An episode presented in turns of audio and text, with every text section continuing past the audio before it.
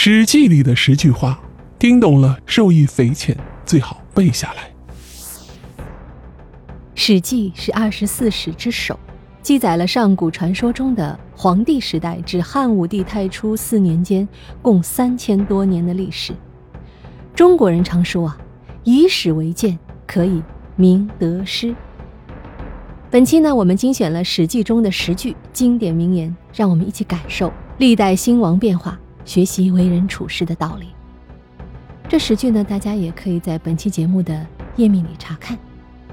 第一句是：“顺不忘喜，逆不惶馁，安不奢逸，危不惊惧，胸有惊雷而面如平湖者，可拜上将军也。”这句话的意思是啊，顺境不沾沾自喜，逆境不慌张气馁，安闲不奢侈放逸，危险不惊慌恐惧。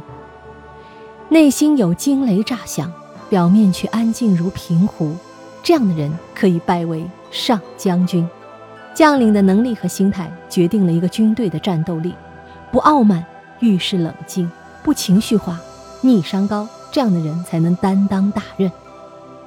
好，我们再来看第二句：“祸不妄至，福不图来。”这句话的意思是啊，一个人身上的祸患和福气不是没有原因的，积德修福，寡德招祸。人生的祸福不是天定的，而是自己修来的。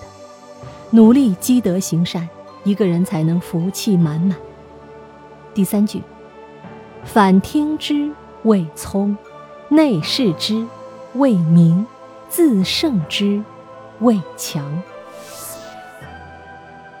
意思是啊，能听取别人意见的叫做聪明，能自我反省的叫做明智，能克制战胜自己的叫做强者。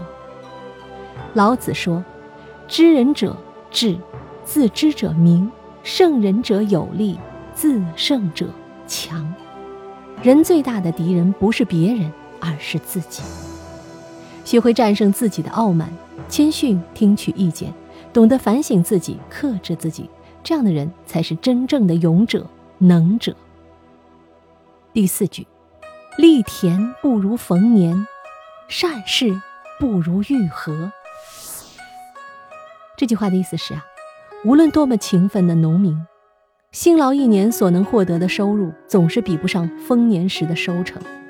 入朝为官的人，不论多么尽忠职守、努力工作，其所受重用的程度，却总不如遇到良好的机缘，获得君主的赏识，能建立良好君臣关系的人。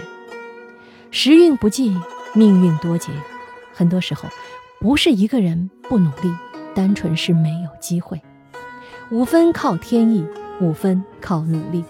庄子说：“知其不可奈何而安之若命，得之至也。”做好自己能做的，其他交给天意，顺其自然，不怨天尤人，就是一个人最好的修行。好，再来看第五句：“智足以拒简，言足以是非。”意思是啊，太聪明的人很容易拒绝别人的建议。太会说话的人总是可以花言巧语遮盖自己的过失。太聪明不一定是好事，笨一点的人虽然走得慢，但是虚心直率，反而不容易走向歧途。第六句：千金之裘，非一壶之液也；台榭之摧，非一木之枝也；三代之计，非一代之志也。意思是说啊，千金之贵的裘皮大衣，不是用一只狐狸腋下的软皮就能做好的；楼台亭榭的船子，不是靠一棵树的枝材就能修建的；累积三世的际遇，不是通过一代人的智慧就能预设的。欲速则不达，什么事儿都有一个量变到质变的过程。塌下心来，耐住寂寞，一步一步往前走，迟早可以抵达理想的彼岸。第七句：“论至德者不合于俗，成大功者不谋于众。”意思是啊，凡是追求最高道德的人，都不去附和俗人的意见；成就伟大功业的人，都不会去与众人商议。猛兽总是独行，牛羊才成群结队。那些真正有想法、有见识的人，总是独来独往。只有独处，才能沉淀，才能思考。总是在人群里，一个人往往容易失去创造力。第八句：非人情不可，非人情难尽，非人情难清。意思是啊，不近人情的人，一般都不值得深交。